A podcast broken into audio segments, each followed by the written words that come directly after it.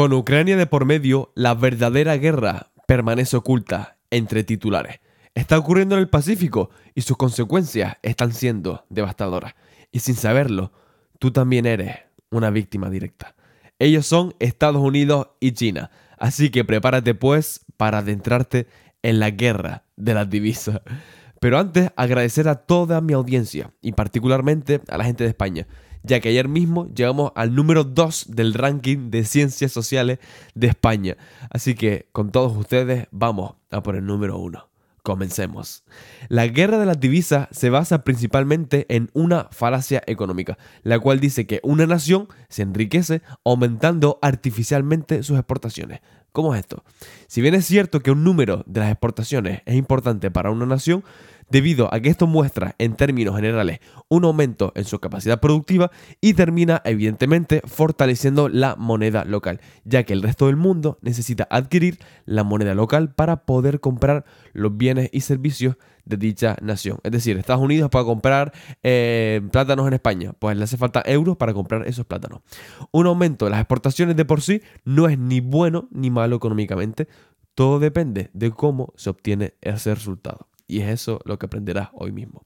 Si un país aumenta sus exportaciones porque ha aumentado su capacidad productiva, es decir, más personas están trabajando en el sector privado, se están construyendo fábricas, las personas están ahorrando y postergando el consumo placentero, entonces el país está irremediablemente creando prosperidad.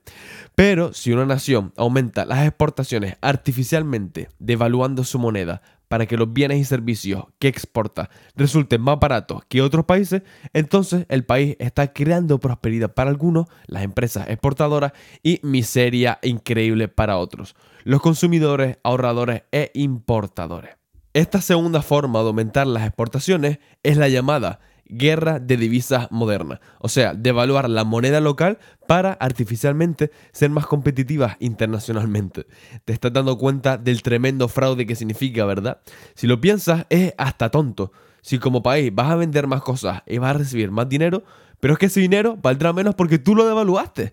Imagina que eres el dueño de un negocio, ¿no? Y reduces tus precios en un 50%. Y luego ves que tus ventas aumentan un 50%. Sí, hiciste más ventas, pero no ganaste más dinero. Cuando se trata de naciones, los resultados pueden ser aún más perjudiciales. Para empezar, si devalúas tu moneda para aumentar las exportaciones, por definición estás haciendo que sea más costoso importar cosas, ya que tu moneda ahora es más débil y necesitarás evidentemente más unidades de esas monedas para importar lo que necesitas a otros países. Las naciones y muchísimos economistas, por no decir la mayoría, han olvidado la principal razón por la que exportan. ¿Adivina para qué? Para poder importar. Es lo mismo que hacemos como individuos. La única razón por la que trabajamos y producimos es para luego poder consumir. Porque producir sin poder consumir es esclavitud. Y eso es lo que iban haciendo por años países como China.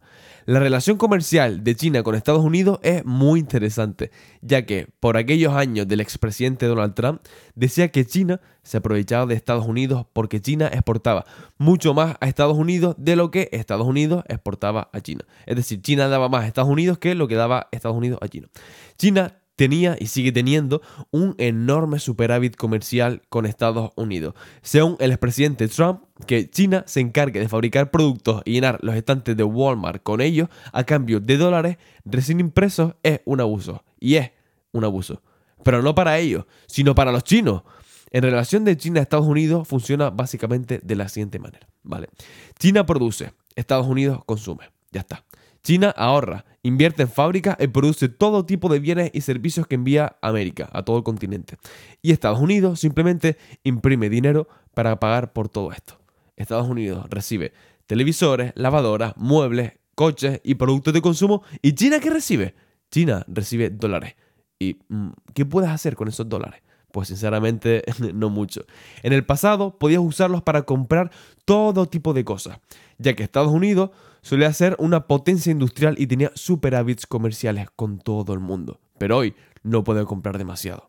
Estados Unidos tiene déficits comerciales con todos los países con los que comercia. Es decir, se revirtió toda la situación. Por supuesto, esto no es comercializar ni es nada.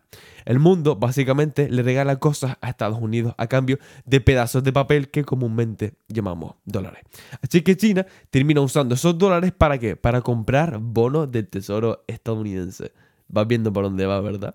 ¿Y qué es un bono del tesoro estadounidense? Vale, pues la promesa de recibir más dólares en el futuro. Sí, pueden usar algunos de esos dólares para comprar, por ejemplo, petróleo a Arabia. Pero ahora son los árabes los que deben buscar qué hacer con esos dólares. Y por lo general terminan también reciclándolos al mercado, al mercado de deuda estadounidense. Esta es una situación totalmente insostenible. Imagínate cuatro náufragos que terminan en una isla abandonada. Un alemán, un chino, un japonés y un estadounidense. ¿Vale? Suena chiste, pero no lo es para nada. Rápidamente se reparten las tareas para poder sobrevivir. El alemán se encarga de pescar. El chino se encargará de hacer una fogata. El japonés se encargará de cazar animales para comer y buscar toda el agua potable posible. Pero luego llegan al estadounidense. ¿Qué tarea le asignarán? Su trabajo será consumir todo lo que los demás producen. Todas las noches, el estadounidense se sienta a la fogata a comer lo que los demás le trajeron. Ellos comen solo lo suficiente para sobrevivir y así repetir el trabajo al día siguiente.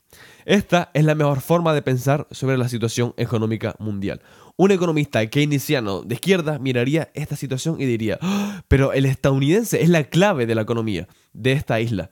Sin su insaciable deseo por consumir, no habría demanda y por tanto su supuesta economía colapsaría. Solo un economista sería tan estúpido para llegar a esta conclusión.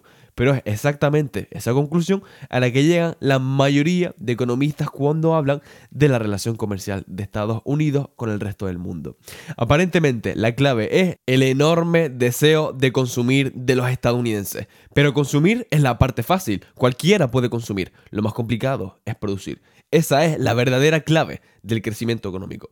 Por supuesto, el estadounidense no es la clave de la isla, sino un parásito que vive a costa del trabajo ajeno. Lo mejor que pueden hacer es echar a ese gordo y perezoso vago estadounidense de la isla.